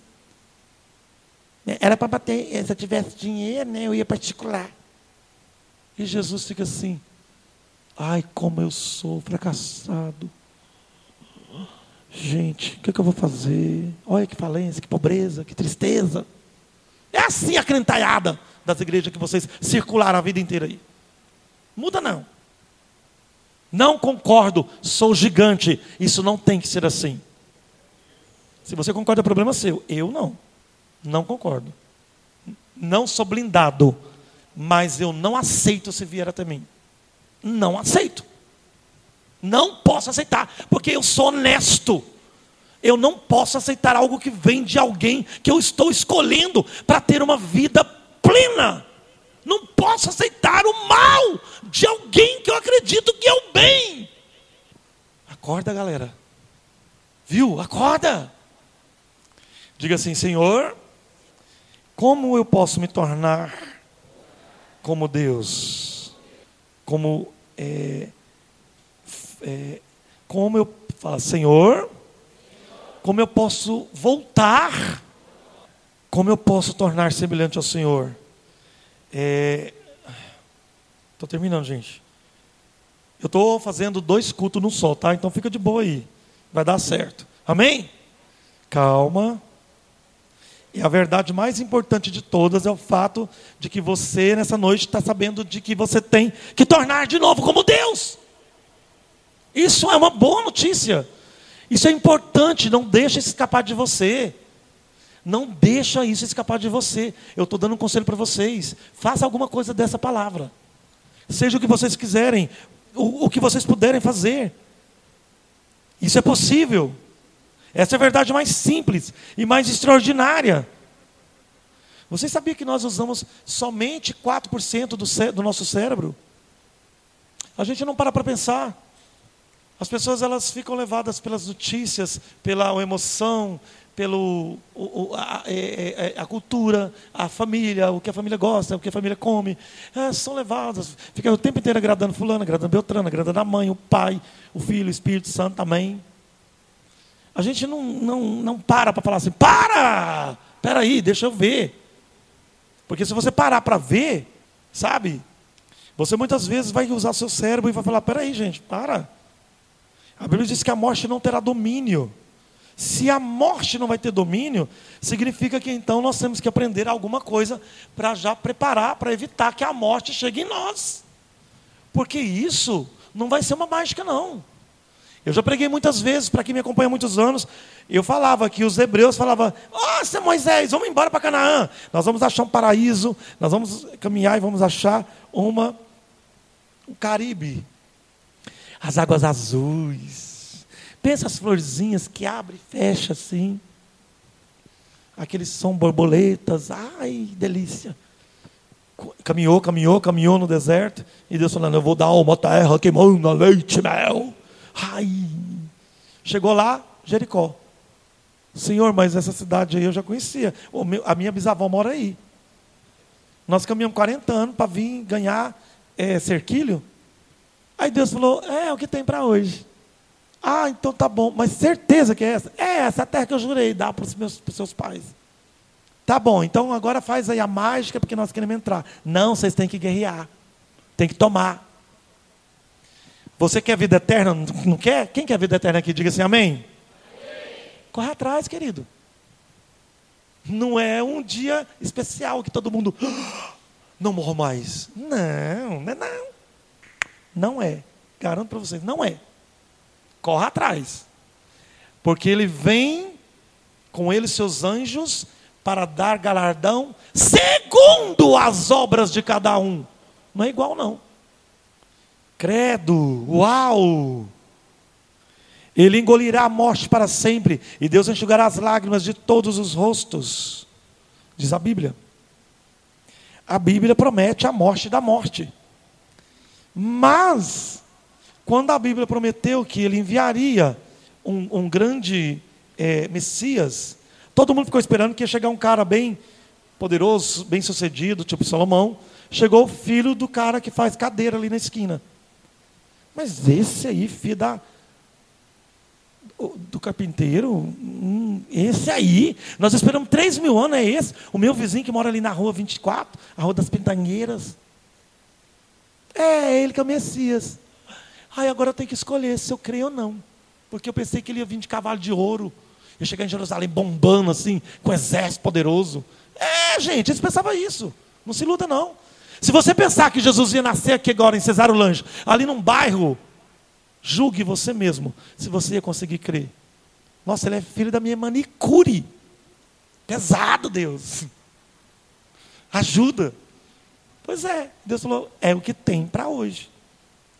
Gente, ele é filho da minha prima. E ele está falando que ele é filho de Deus. Está pesado, Deus. Aí Deus, é o que tem para hoje. Vai querer? Reinista, gente, não é cristão, não. Reinista é outra oitava acima. Amém? Você tem que se preparar, porque nós somos a esperança, não tenha dúvida, desse Brasil. Não se iluda. Nós somos a mensagem que vai libertar e salvar o Brasil.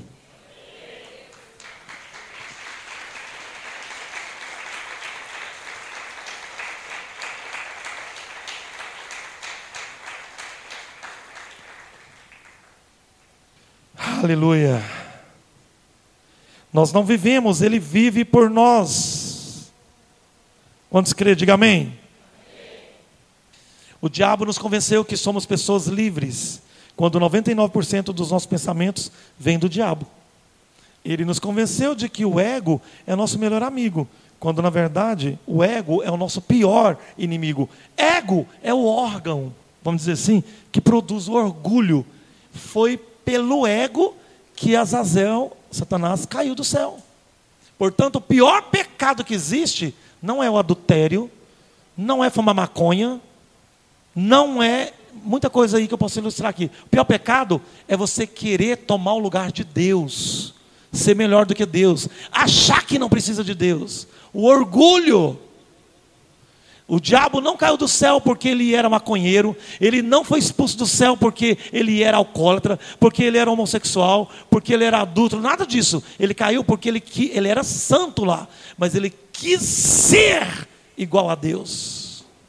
Os fariseus não eram fariseus porque eles eram cheios de pecado, eles eram fariseus porque eles não aceitavam Jesus, eles achavam que eles eram suficientes. Isso é muito importante você escutar isso. O diabo quer que você alimenta seu ego. Eu tenho vergonha, eu não quero, eu não posso, eu acredito que não. Olha, presta atenção que eu vou finalizar com isso aqui, ó. O diabo ressoa profundamente dentro de nós como uma memória antiga de sofrimento. Ele ressoa, é, ficamos intrigados, desejosos de saber, queremos, até queremos saber de coisas, mas o diabo nos deixa um certo desânimo. Nossa, eu queria ter essa fé. E por que, que não tem? Tem gente que escuta aqui e vai fazer. Eu preguei aqui uma vez e falei para as pessoas, desafiei as pessoas aqui. Na outra semana eu comecei a receber um monte de testemunho. Gente falou: opa, peraí, eu vou pegar isso para mim. Vou pôr em prática. Vou chegar lá, vou pegar o meu caderno, os meus escritos, vou analisar essa mensagem. Provavelmente ela irá para o nosso podcast. Eu vou ouvir de novo essa mensagem, então eu tenho certeza que algo Deus está me ensinando e eu vou pegar isso como um gatilho ou uma nova arma para juntar com o meu potencial, porque eu não quero mais depender disso que o diabo impôs, que Jesus não está no meio. É simples.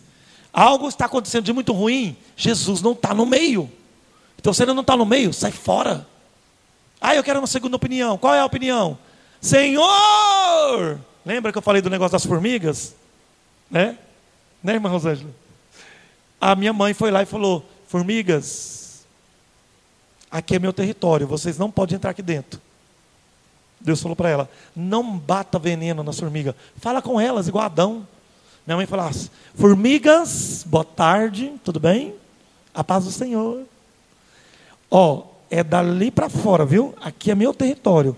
Vocês podem vir até ali no muro. Aqui não, vocês não podem entrar. Obedeça a voz de Adão. Deus falou com a minha mãe. E as formigas foram embora. Hoje, eu levo isso para a vida, para muita coisa em casa. Ficar matando barata, rato, não. Fala, opa, Aqui não, queridinho. Vaza. Pode ficar aí de fora, aqui você não entra. Você tem que ter poder sobre os animais. Deus, quando fez o mundo, não fez veneno, não. Oxe. Percebemos que estamos com um pouco de fome e nos dá vontade de fazer um lanche. Em minutos esquecemos a sabedoria. Você sai e vai para um barzinho. É, hoje é quintou, sextou, né? vai para o barzinho, fica lá. De repente esqueceu do reino, esqueceu do poder de Deus, esqueceu de tudo. Começa, parece que, né, tal. Não somos nós, é Ele tentando infiltrar. Aí nós lembramos. Ai, gente, pois é, você viu aquele negócio? Não é? Ai, vamos santificar um pouquinho o ambiente? Vamos. Aí nós lembramos. Eu posso mesmo me livrar do sofrimento e da morte ponderamos para nós mesmos. Então, uma voz dentro de nós diz: não seja ingênuo, ingênuo, fique atento, porque neste momento está gerando em você o fim da morte. Divirta-se, irai-vos, mas não pecai. Então, divirta, mas não perca o foco. Você tem que estar todo momento pensando que você é um gigante. Não pode esquecer isso. Se você esquecer disso, aquele momento pode te tragar. Ninguém escapa, continua a conversa dentro da nossa mente. Não se iluda, ninguém escapa. A vida é sofrimento, depois você vai morrer. Qualquer um que diga algo diferente está querendo ganhar alguma coisa. Porque às vezes a pessoa pensa assim: nossa, essa palavra, o pastor João está querendo no, dar uma palavra de vida eterna. Nossa, é muito bom, né? Estou ouvindo aqui. Mas eu tenho certeza que amanhã, quando eu chegar lá, está tudo igual lá em casa. Não somos nós, é Ele falando na sua mente. Deus está falando uma coisa aqui e Ele querendo falar outra coisa na sua mente. A vida é sofrimento, depois você morre. Qualquer um que nos diga algo diferente, está querendo ganhar alguma coisa, você está deprimido, mas pelo menos você não é um trouxa. Você é, pode viver sozinho, ficar, às vezes, correndo. Eu não quero participar desse povo, porque esse povo se acha muito. Eu não quero, eu tenho Deus sozinho, posso ficar em casa, porque Deus, eu sinto a presença de Deus mais lá em casa do que na igreja.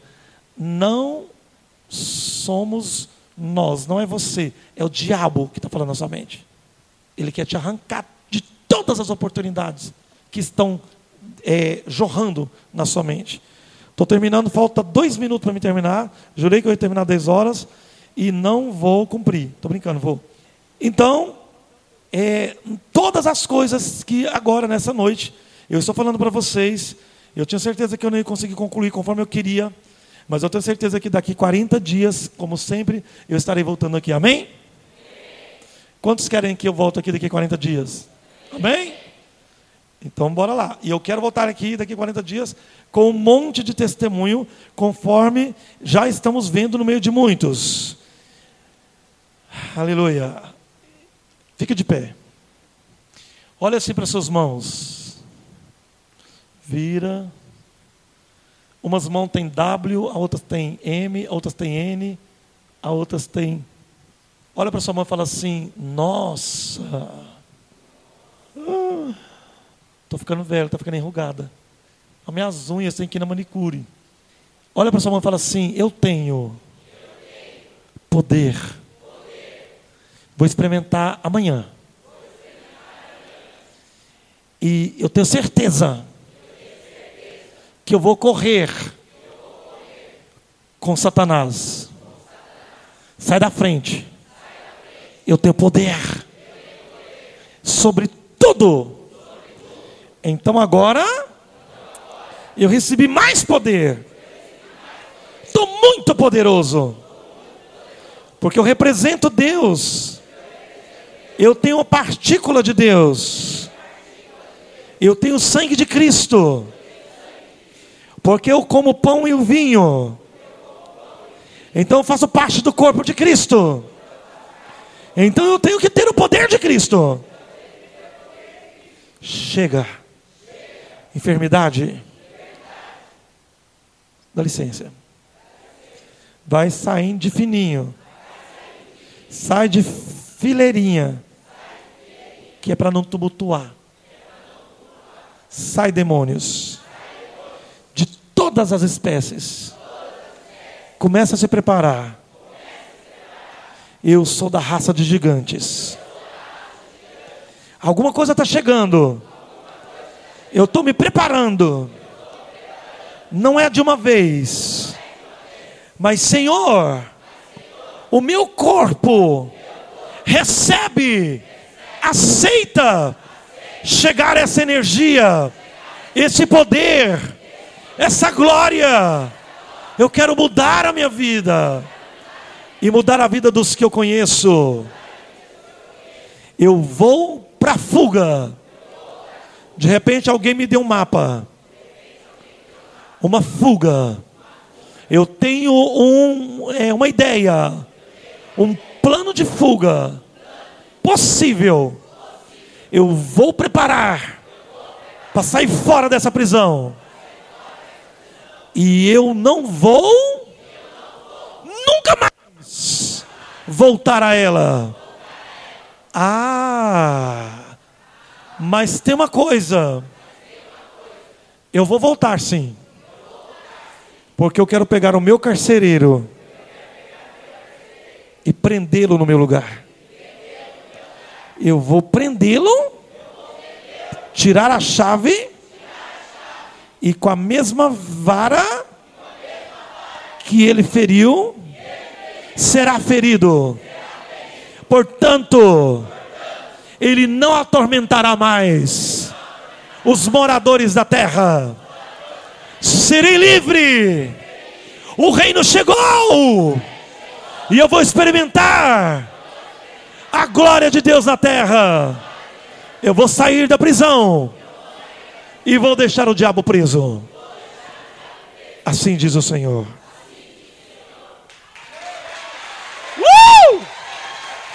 Aleluias! Rebalederebe anderebe. Tereme calabacharandemia. Aleluias. Se prepara para isso. Começa hoje mesmo. Não tem uma fórmula exata. Comece do seu jeito. E Deus vai fazer você amanhã falar: não é possível. Não acredito. Deus abençoe.